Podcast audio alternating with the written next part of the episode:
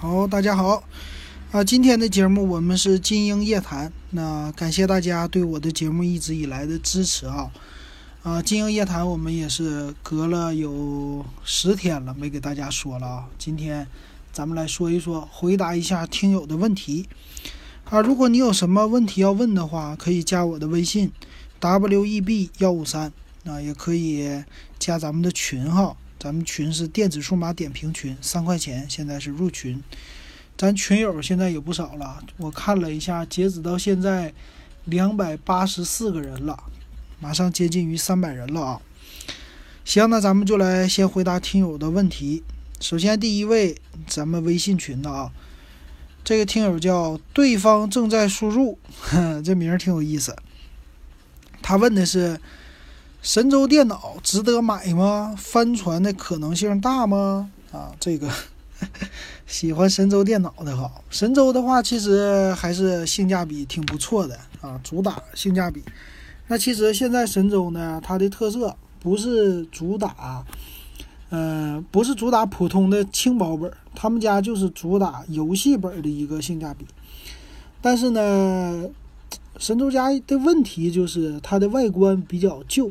啊，就跟别人家看起来，它比较死板，就是这个取决于它的问题吧。就是怎么说呢？别人家有自己的设计，神州家的设计，呃，稍微差一点，基本上都是用一些公版的设计，就是由代工厂提供了一些这种模具模板啊做出来的。这个好处呢，就是因为模具呢大家都一样，这成本低啊，主要神州都是以成本为优势的。啊，所以说它在于你像 CPU 啊、内存呐这些都不能省的情况下，那能在什么地方省呢？一般来说就是在于整个的设计费啊、公版来用一个屏幕啊这些东西，它也可以采购大批量的采购，成本低一些。还有呢，就是主板呐这些的显卡呀什么的，可以用自己家的啊有生产线，比如说我记得七彩虹好像就属于神州吧。啊，所以它的主板呢，基本上都是七彩虹来提供的嘛，就这些它都有能力自己来生产，所以加起来呢，它做出来的整个的笔记本就成本比较低了，当然宣传费用也不高。那这个有优势就是价格的优势，但是呢，缺点就是外观不太好看啊。所以说要外观好看呢，你比如说现在的什么，除了，呃。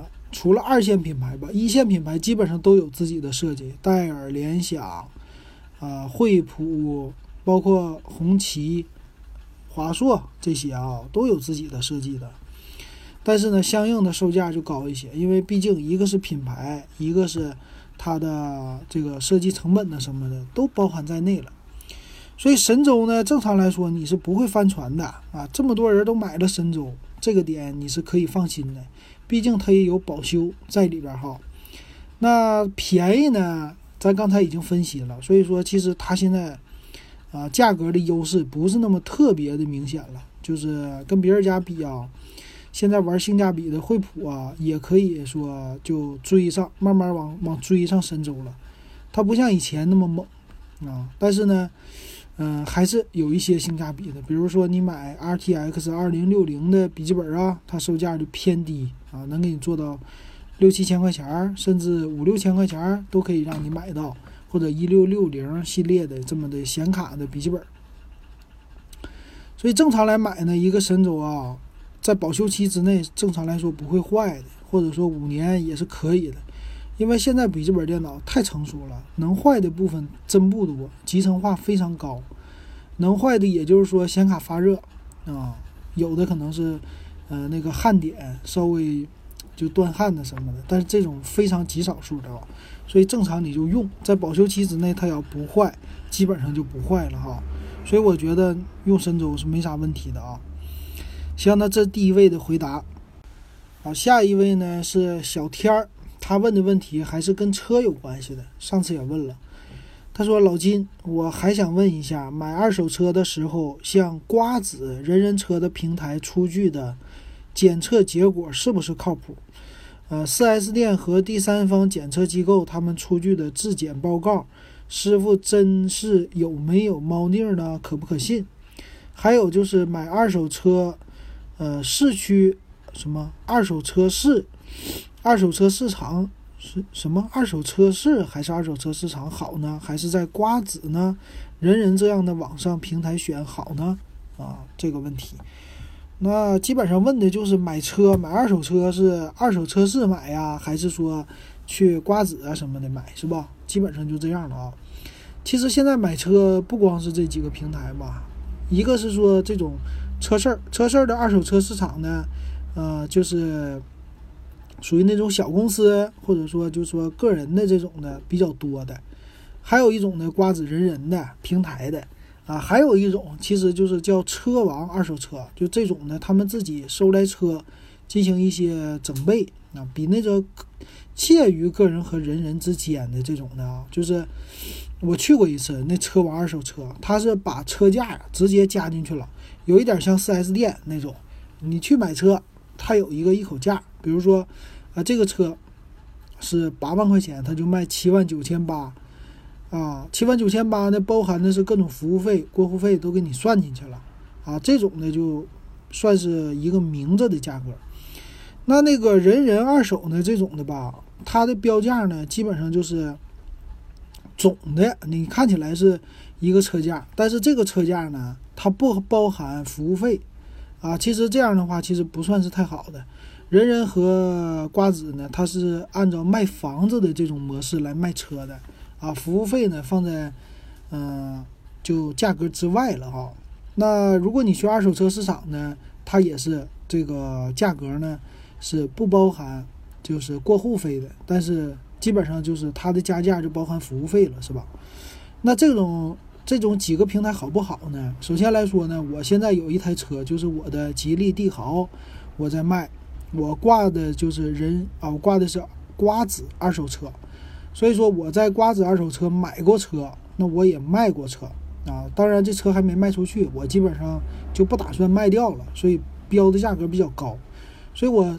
走了一遍这个流程呢，我对于瓜子啊有一些看法，啊，我给大家说一说。那人人我是没用过哈，瓜子上我买车，我记得以前的节目我已经说过了，买的比较便宜的车，所以那个车呢，当时的是奇瑞风云二嘛，那个车呢，我买完了以后开了一年半，那我又挂在瓜子上来卖。那当时呢，我这个车因为比较便宜，它的瓜子的检测的师检测师啊。这么说呗，技师他就来检测，检测的时候呢非常简单，基本上因为我这车很便宜嘛，就在我的车，呃，发动机啊什么打开，就简单的看了一眼，非常简单，底盘什么的都没看，啊，我就感觉他就是来了就是拍照的啊，基本上没什么可检测的，因为我那车标价就一万多块钱，啊，很快就给我上架了，但是也是啊，一直这个车呢，它有一个什么考核指标啊什么的。就是，呃，上架了半个月吧，他要是没卖出去，没人问的话，他就给你下架了。下架以后呢，放在他们家另外一个叫叫车什么的，有一个专门拍卖的，他还有一个 A P P，放在那上给你压价了。啊，后来我就没在这卖，在闲鱼上还卖出去了。啊，这是。那后来呢，我就。卖这个帝豪，卖这个帝豪呢，我也是就想让他来帮我检测检测，我也看看，让他估个价，到底我这车值多钱。这回他来了以后呢，因为我这帝豪比较新，开了呃三年半吧，不到啊，价格呢啊公里数还不到两万公里。那我的车呀也都是原车漆啊，只有一些小的就刮蹭啊，就这些东西。所以说我这个车呢，就等于说是非常好的一个二手车了。啊，就是我自己一手的，知根知底儿的，然后他来检测呢，像这种车啊，他检测的就特别仔细了。这个技师检测了超过半个小时啊，我仔仔细细的看，他这个检测的时候啊，和我上一个车就不一样了。他呢，啊，检测的东西特别的多，比如说发动机舱的啊，能看到的那些什么磕碰的点，比如说一般水箱的架子，还有。啊，发动机盖子的螺丝啊，这些拆卸呀，还有底防撞梁啊，这些来看哈，这主要就是防止你前面后面的这些事故来碰撞的，还包括用那个叫漆膜仪嘛，就是检测你的一个喷漆的啊，他给我从头到尾的检测一遍啊，证明我这是原车漆。然后拍照也是特别的仔细。我说你这个检测为什么和我之前的那小车检测不一样呢？检测这么仔细？他说我们这个呢，当然现在的检测流程也有一些变化。还有一个呢，因为像这种车比较新的呢，他们会给你估价叫一个瓜子自己的叫，反正类似于那种优选的吧，啊，就是啊瓜子一个到店可以去卖的，这个是现在他们主推的。所以他检测的仔细了以后呢，就希望把你那个车快速的帮你收掉，啊，就是先给你一半的钱。他跟我说，那估出来的价格呢，给我估了四万一，四万一千多，反正这价格呢比较低啊。他说高一点四万二吧，反正比我想象的我觉得低一些的，就没打算卖。但是看出来啊，他特意还找了一个修配厂啊去帮我上架的，上架的以后底盘也都仔仔细细的看了。啊，整个说像这种的叫瓜子的，这个叫什么什么车呀？啊，我给你看看啊，反正是精选的这类的瓜子检测的非常的仔细的啊，所以说买类似这样的车的话，我觉得他们的检测，呃，怎么说呢，在他们那儿他们是觉得靠谱的啊，就是自己这个叫宝卖车啊，我知道了。在自己那儿是靠谱的，你知道吗？就是他们的检测人员呢，是说他负责初级检测，检测完了以后呢，他们有一个后台审核，审核员看了以后给你估价，啊，然后这个车呢挂上去以后卖哈，他是说叫全国购啊，全国都可以卖，但是呢，他两头收费，啊，就是他收你一笔服务费。现在这种宝卖车呢，为什么他主推呢？这主要就是因为它的售价高，啊，就是他给你估完的价以后呢，他收的服务费可以收到最少的是四千五百块钱，将近五千块钱。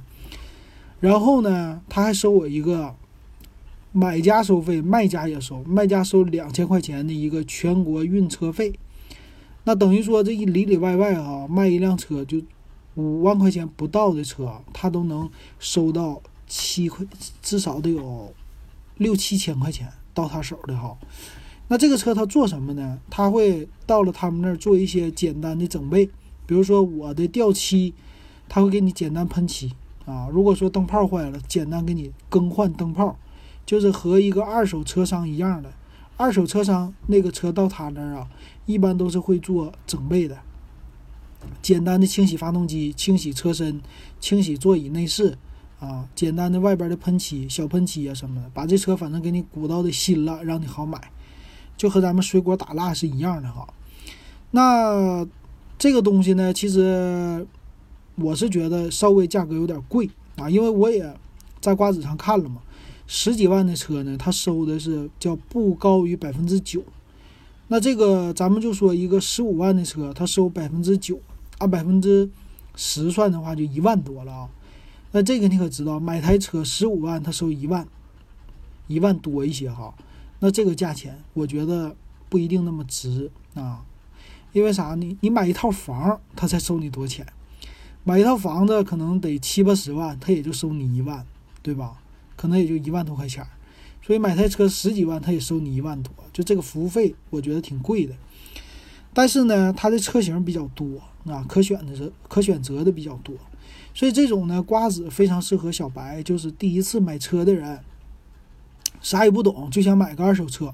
但是呢，这东西有没有猫腻儿？我觉得是有猫腻儿的。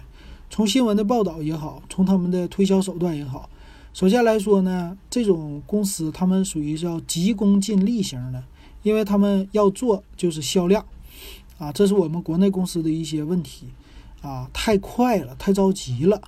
所以说呢，好事儿、好制度。但是不一定能执行好，这东西从谁呀？滴滴啊，不是不是滴滴，是小黄车和摩拜身上你就已经能看到了哈。所以说瓜子人人呢，他也有诟病的东西，就是他们的检测是参差不齐的啊。你买到了这个车以后，如果遇到问题了，其实你在维权的手段上其实不多的啊。你可以修，他给你修，但是不一定会给你退啊。那这个。修起来的话和 4S 店一样，你真买到一台问题车，那你修起来确实是很费劲的。所以说呢，我这个车上架之后啊，他也是啊，本来刚开始给我拍出来我的瑕疵、划痕的什么的很多地方，但是呢，后来我看他们的 A P P 介绍啊，这些划痕的照片什么都没了啊，为什么呢？就是他可以帮你整备啊，他也不愿意放上去，所以说你真实能看到的信息没有瓜子内部人看到的多，所以这里边的猫腻你是不了解的。啊，那你能不能买呢？还是要你自己来看。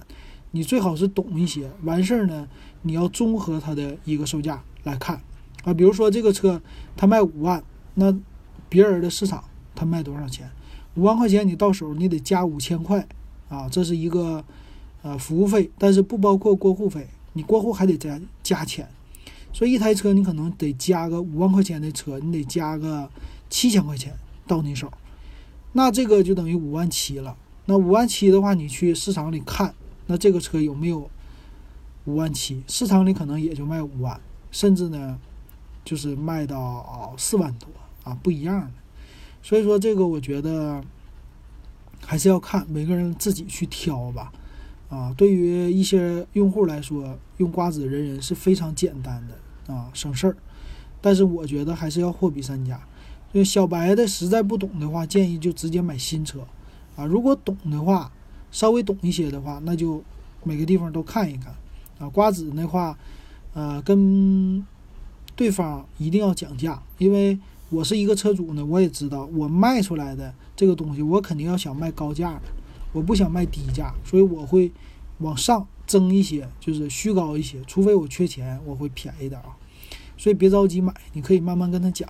看好一个车就慢慢讲，慢慢磨。反正现在车市的行情不好，二手车好一些，但是这种的，哎，我就觉得咱们的市场还是太不规范了。所以说，就消费者练就一个火眼金睛吧，然后选到你自己满意的车，一定要多花点时间啊。这样的话，应该就能选到你自己满意的车的。行，这是一个经验的分享啊。所以说，我觉得。总结一下，就是瓜子人人可以买，但是要比较和当地的车商去比较，啊，一些其他的车商比较，完事你自己最好懂一点儿，啊，简单的检测呀，这些知识都可以学到的。学完了以后你再去，你就做到稍微有谱一些了，啊，这是我的一个建议。好，下一位是咱们徐鑫这位朋友他的分享啊，分享上次他问我了，就是一些大屏手机的事儿，我给他。好像在节目里说了还是没说？啊，简单读一下他给我的这个分享啊，他给我打了很多的字啊。呃，那咱们说一下啊，他说大屏手机的事儿，还有说了一下车的事儿。那咱们主要来说车的啊，车的这个事儿呢，他说，呃，我反映个听来的用车成本的事儿。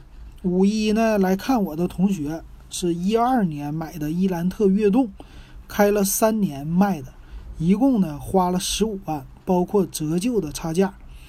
一二年开到三年卖的，那就是一五年卖的啊，啊，一共是十五万。那接着呢换了一个北汽的新能源，那当时一五年我估计可能就是 E 系列呗，叫 E A 呀还是 E U 啊？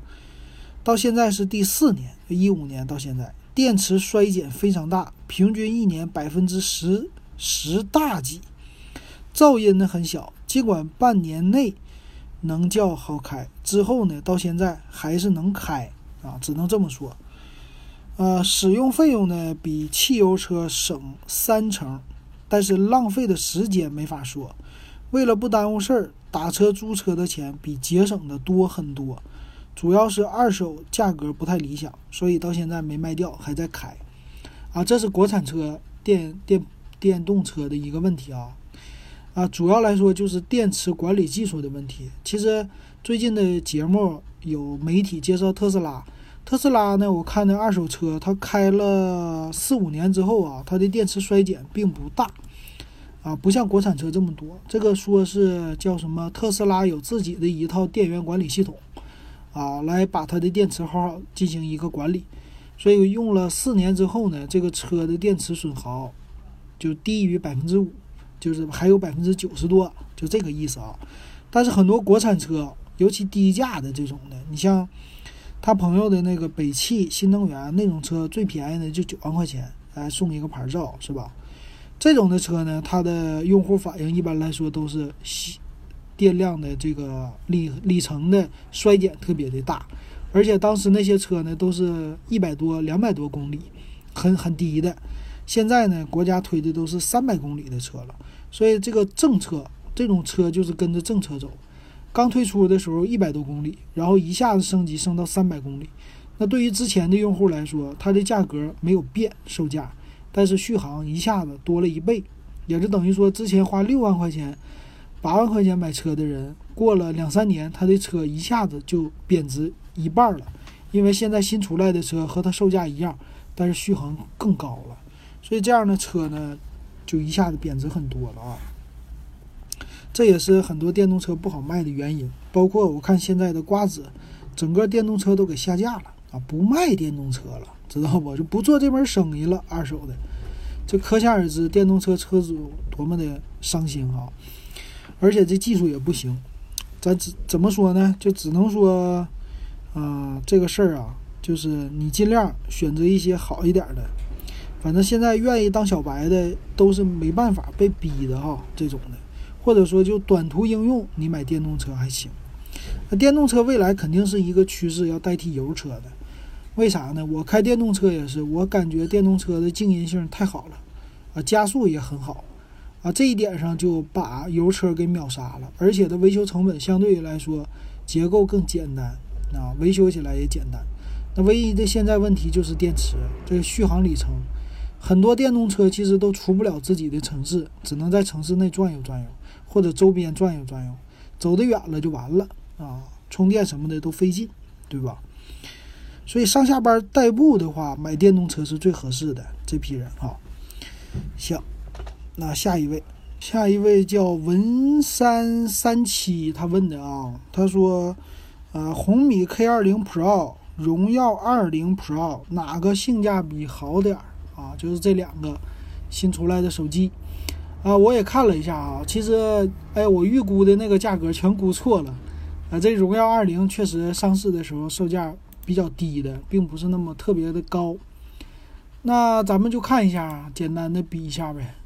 K 二零 Pro，红米的 K 二零 Pro 呢，咱们看啊，他们俩，呃，荣耀二零 Pro 最低版是八加一百二十八，那我们就两个价格看一下啊。红米的 K 二零 Pro 八加一百二十八 G 版是两千七百九十九，现在官方的售价。那荣耀二零 Pro 呢是八加一二八的三幺九九，那中间他们俩就差了四百块钱。那简单的参数对比啊，简单的参数来说呢，呃，荣耀二零 Pro 它用的是麒麟九八零。啊，内存不用说了，屏幕六点二六英寸的 TFT 屏幕，侧边指纹，四千八加一千六加八百万加两百万的四个后置，前置三千二百万啊，这是简单的一个参数了啊。那红米的呢？红米 K 二零 Pro 呢是骁龙八五五的处理器，然后啊，这个三摄背面我看一下啊。屏幕是六点三九英寸，三星的 M O L E D 的，然后四千八百万加八百万加一千三百万这么一个后置的三摄，然后前置呢是两千万像素啊，这样的一个前置相机，这就是基本他们俩的一个参数对比了啊。从前置的相机咱们看一下啊，我看看。前置的相机呢是荣耀的二零 Pro 偏高，三千两百万，比红米的好。背面呢，它俩都是四千八的主摄。那荣耀二零 Pro 呢，比它多了个两百万像素。它们俩呢都是属于有超广角的功能。超广角呢和长焦这两个稍微不同啊。比如说 K 二零 Pro 它的长焦是八百万，然后超广角呢是一千三。那荣耀二零 Pro 呢是一千六的超广角，八百万的一个长焦啊，就差在这儿。那主要来说呢，你看啊，他们俩的屏幕首先材质是不同的，那机身的厚度也不一样的，因为红米用的是弹出式的摄像头啊，然后造型方面他们俩也是不同的。但是按照性价比来说呢，咱们只能这么说啊，这个相同的功能情况下啊，还是红米 K20 Pro 就这俩机器比啊堆堆起来，按照参数来说，它还是性价比稍微多一些的啊，那毕竟差了四百块钱嘛，啊，该有的功能也都有了，骁龙的八五五也都是 OK 的了，是吧？啊，这个是简单的对比，按照性价比来说的话啊，是这样的。好，那说下一位，下一位是人在旅途加点油。他说的是 P 二零和 Mate 二零支持存储扩展吗？呃，我正好看这个页面嘛，Mate 二零 Pro 是不支持存储扩展的。那我看一下 Mate 二零啊，Mate 二零的存储的扩展也是不支持的，整个这俩系列不支持。P 二零为什么你要问 P 二零呢？P 二零，我给你看一下吧。这个 P 二零有点老了哈。P 二零的参数这里呢，哎呀，我简单看一下啊。呃，TF 卡存储存储这一块也不是不支持存储卡的，等于说这高端一点的都不支持啊。这是给你的一个回答。下一位是宁远牧人，他说，呃，比较一下荣耀二零 Pro 和 P 三零的性价比。这个荣耀二零 Pro 和 P 三零 Pro 这个荣耀系列肯定就是比华为系列的性价比高，华为系列就是贵啊。这两个系列的话，要是比性价比，肯定是荣耀系列的，很简单。下一位是唐山台唐山台电存储，他说：“你好，华为手表二，你多少钱买的？我也有一块，不知道卖多少钱。我的是可以打电话的，没怎么用过。”我给他说了，说可以上闲鱼参考一下。那这个表呢，在闲鱼上是五百到七百之间。那现在 GT 系列出来的话，其实也是降价啊。反正基本上就是你原价买的时候的折一半，基本上就是能卖出去了。反正手表这一类的东西确实不保值哈。好的，那这给你的回答。下一位是飞鸿，他说。啊，金英你好，问一下怎么收看 B 站上的节目啊？对我是在哔哩哔哩上有节目的，哔哩哔哩上搜索很简单，你就搜电子数码点评就行。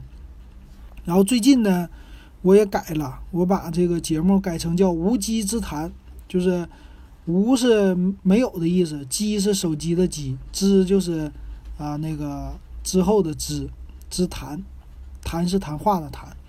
这是咱们听友有一个给我留言的，在上面说的，说你这，因为我那个都是录屏啊，就是我在录音频节目的时候，我就把这个网站它里边的介绍，我就给它录屏了。我是看着官网的一个呃介绍给大家说的音频的节目，我就顺便录了个视频，视频就是为了扩大我这节目的一个观众和听众的呃一个收看。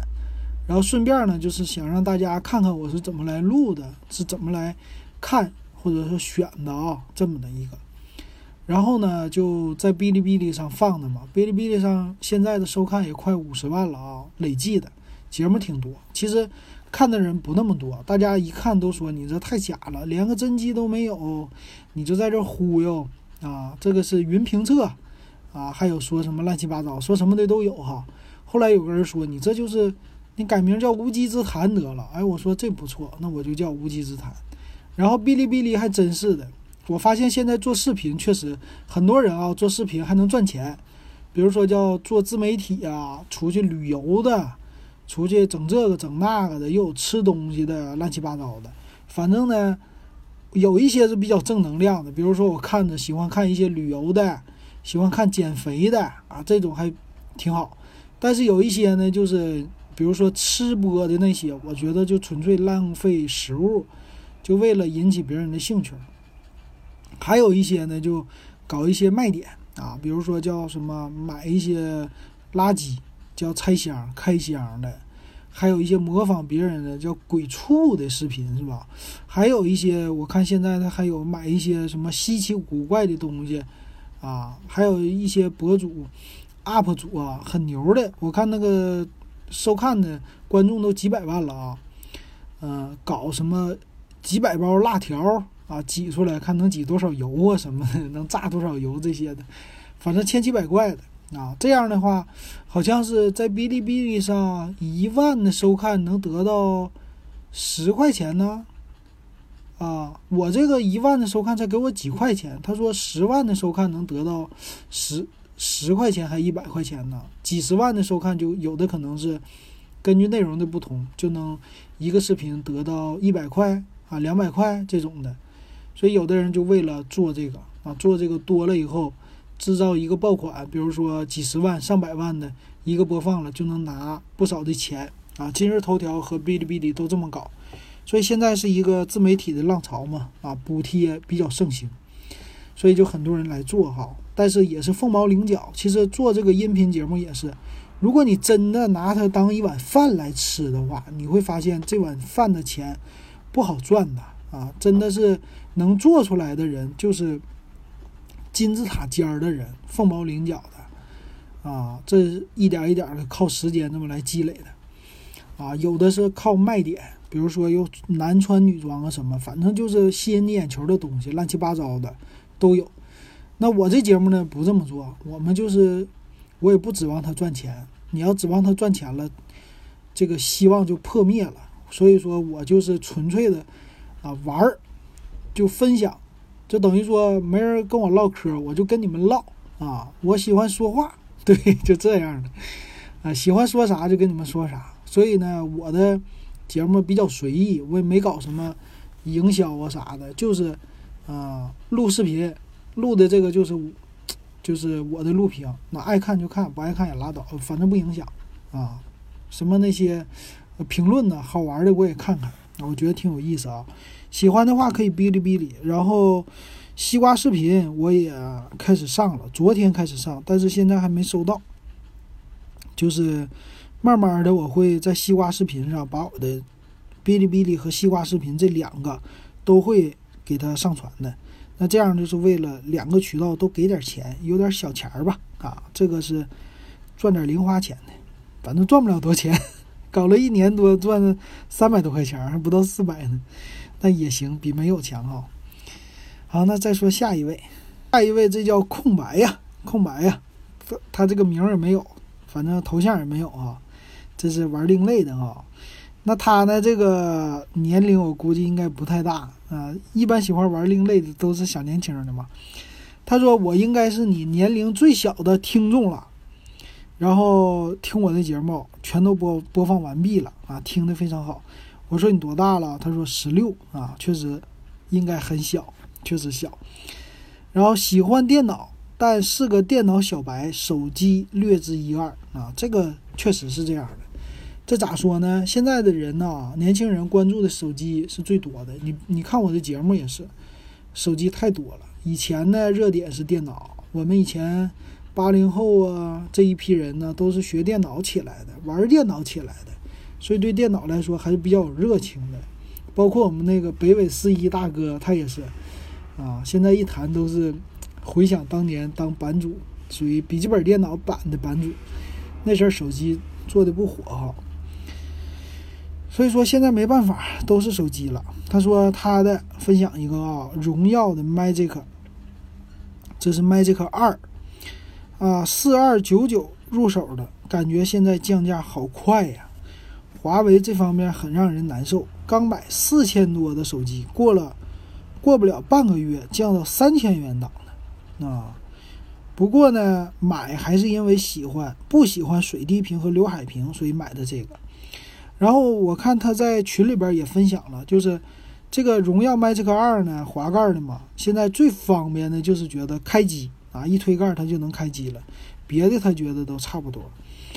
所以这种的推盖上下推盖的机器，现在卖的其实也不好哈啊！过了这个村儿了以后，一下子这个概念没炒起来，反正就这么过去了啊。弹出镜头反而哎炒起来这这概念。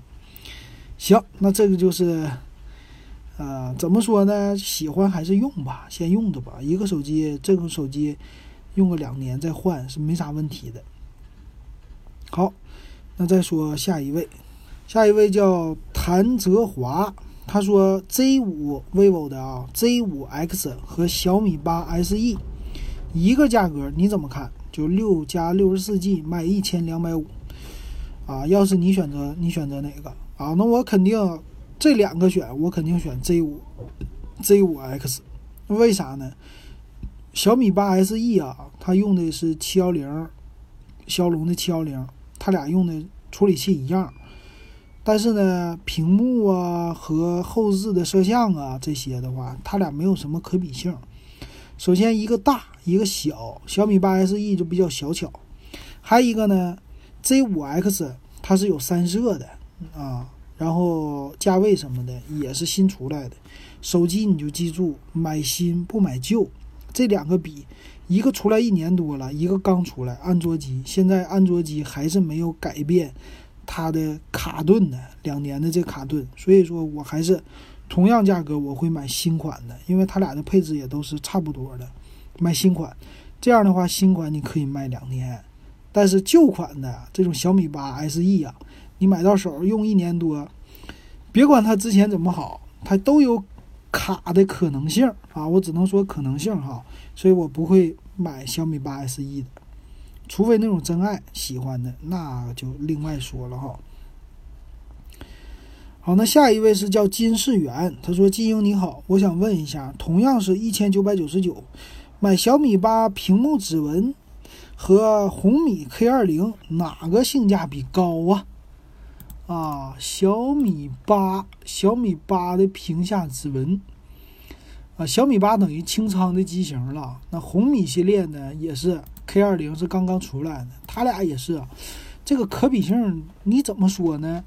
小米八是骁龙的八四五啊，这个呢是骁龙的七三零 K 二零啊，啊，一千九百九十九呢，六加六十四，这俩的可比性也不一样啊。呃，小米八好像是没有后置的三摄，这个是有三摄的。你的关注点在哪里啊？关注点不一样，就是可选择性是不一样的。反正我还是那句话，买新不买旧啊。小米八当然现在比较便宜了，价位呢是比 K 二零能便宜点吧？不是一千九百九十九，应该是低于一千九百九十九。现在是啊六幺八活动期间嘛。啊，但是呢，它的处理器确实比七三零稍微能强那么一点儿，但是我的感觉不好比这俩厚度啊，呃，屏幕啊，带刘海那个，这个不带刘海，啊，后置三摄呀这些不好比的啊，但是我还是觉得和刚才一样，买新不买旧，有新的买旧的干嘛？它毕竟出来一年多了，对吧？除非买二手，我会买旧的。新的我肯定直接就是上新啊，这是我回答。好，下一位，下一位没进群啊，他叫吴用。他说：“你好，请问有小米 Max 四的消息吗？”啊，暂时说没有。我是一名大四大一新生，暑假想买一部大屏长续航的备用机，呃，想问问。您对小米 Max 四和 vivo 的 Z 五 X 的看法，或者到时候可以出一期这类的视频对比吗？大屏大电池这种，荣耀 Note 十、小米 Max 系列。首先来说啊，荣耀的 Note 十和小米 Max 三这个你都不用选了。小米 Max 四到时候看它出来是什么，我估计顶多也就是一个骁龙的七幺零处理器就不错了。你你记住哈，它屏幕大了，它电池容量大了，但是呢，屏幕这么大，它也费电呢。它用起来其实不一定比小屏幕的省电，啊，这是这种原理。呃，最好的方式就是带个充电宝，不要说什么，哎呀，大屏手机啊，不，或者说大的容量的手机，它的续航就长，差一千毫安，它俩差一千毫安，你的机身你。够厚啊，然后呢，你的屏幕其实 AMOLED 或者 Super AMOLED 相对来说省电一点的啊，所以这么比较呢，小米 Max 四没出来情况下，那肯定是 vivo 的 Z5X 呢。这个 vivo 的 Z5X 是好于小米的 Max 三和荣耀 Note 十的啊，毕竟它的屏幕尺寸在那儿和最新的技术在那儿，当然还是买新的啦。而且我说最好的，你就是配个充电宝。你觉得电池不够用的人，你配不了充电宝，那你就配个充电头啊，你就随身带着充电头，这玩意儿又不重，何必说这个大屏手机啊，或者说大续航的手机，没有用，啥都不如充电宝，真是这样的啊！你再的大的一个什么电池，多了一千毫安，顶不了什么事儿的。手机真用起来，真费起来电呢，后台给你跑起来，那电量消耗的那太快了，没有用啊，我觉得是没有用的哈。充电宝讲究，充电宝你买个一万毫安的也沉沉不到哪儿去，充的电那比那个多多了，那用一天续航那多爽啊，没有心理阴影。这种五千毫安电池的，呃，电池的那种手机，照样让你有心理阴影啊！你玩起来游戏呀，开起来什么后台呀，那电量跑的绝对了，嗯啊。行，那这个给你回答到这儿啊。下一位飞跃的风，咱们老听众了。一直问我问题啊！最近他问的是买耳机，他说他有一个蓝牙耳机，用的时间久了，待机时间短，售后也比较恼火，啊，就一两百块钱的这种耳机，他想重新买一个，用手机听歌，音质要过得去，场景用于锻炼、跑步、开车什么的啊，希望推荐一下。然后他给我一个哈曼的。GBL 哈曼的一个报价表，啊，这个价格，我首先我想知道的是价格，买什么样的耳机？其实我对于耳机不是太精通，也不了解，我就是耳朵就只能听个声。其实这种耳机呢，反正要看吧，喜欢贵的就买一个贵的，不喜欢贵的勤换的你就买个便宜的，用个一年就扔它，啊，换个新的。这玩意儿。一百块钱，年年都在变，年年都在更新。反正我是买个十块钱的耳机和一百块钱的耳机，我没听出来它俩音质有什么区别。我就这耳朵，所以不好给你推荐哈。反正要按个人的需求和承受能力。那我我已经买了一个索尼了，我现在听着索尼，我就觉得，嗯，行，低音稍微好一点，然后听歌也就那玩意儿。真的和十块钱的比，可能肯定好，但是好多少呢？我的耳朵没听出来它好了六百块钱的这么一个售价啊，因为我买的二手的嘛。但是呢，我的需求不是说它的音质要多好，我的需求是它的降噪，所以我买了个降噪的耳机啊。我只有这个需求，这是我最大的需求，我愿意给他花钱的。那另外呢，你其实可以。也可以在另外一个角度啊，就是说买来装一装的，装装叉的，这个是啥呢？就是苹果，买一个苹果的，啊，苹果的二手的多钱？反正新的一千一千出头。这个玩意儿呢，拿出去别人一眼就能看出来你用的是苹果，这个玩意儿有面子啊，你也就这样了。反正我现在看苹果挺多的，戴那种脑袋上的大耳麦的不多。好，那下一位啊，当下幸福。他说：“小米大屏手机怎么用一年就卡了呢？”嗯，我看看啊，他给我截图，用的是小米 Max 二。这小米二 Max 二是有点老了啊，它可不是一年前出来的手机啊，两年了吧？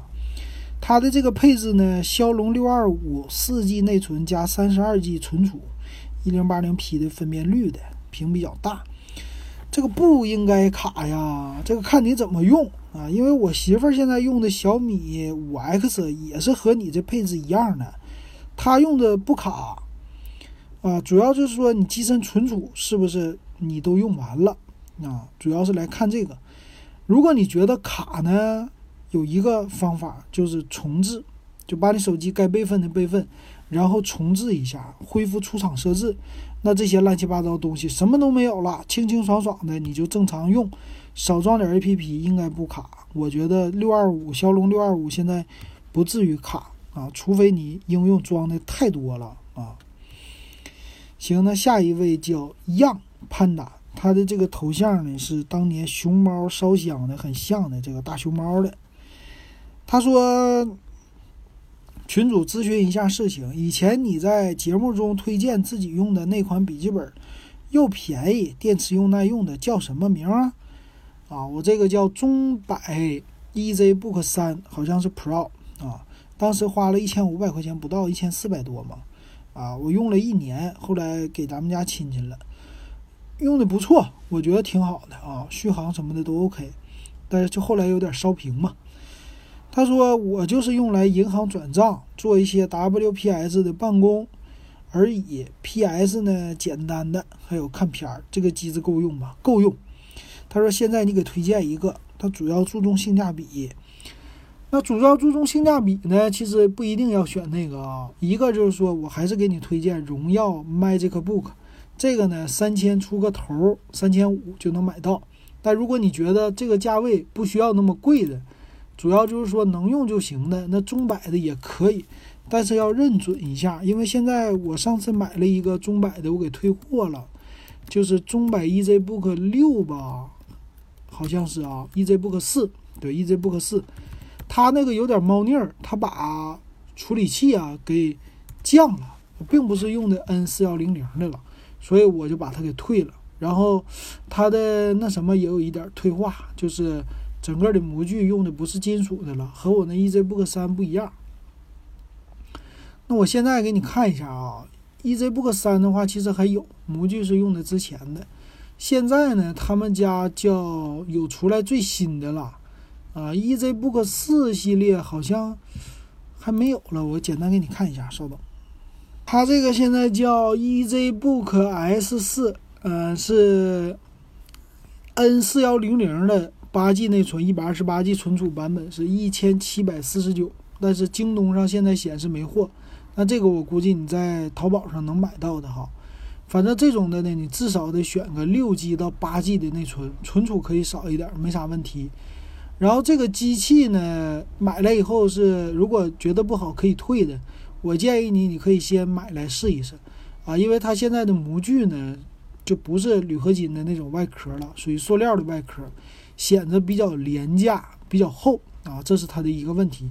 但是呢，用正常来说，我觉得中百的品质还凑合，还可以的，用是没有什么问题的啊。啊，毕竟有一年的保修嘛。那这种机器过了一年它不坏，基本上它也不会坏了。一千七，看看它打完折一千六能不能下来？一千六下来的话，买这样的机型用正常用是没有什么问题的啊。所以要看它的内存是八个 G 才行啊。你可以试一试，反正两个啊，一个就是这一千一千六七的，你买个中百，要么呢就花三千多，三千五左右。三千五之内，三千四到三千七之间买一个荣耀 MagicBook，那这个俩之间的差距呢和价格一样，正好差个翻倍，但是呢用起来就荣耀的稍微来说你用的时间会长一点吧，啊就这样。行，我再看看啊，行没了啊，把咱们的微信的听友的问题都给回答完了。好，微信公众号我也看了一下，也没有啊。那行，那今天咱们的经营夜谈回答大家的问题就到这儿。大家再有什么问题都可以给我留言，加 W E B 幺五三这个微信。好，感谢大家的收听。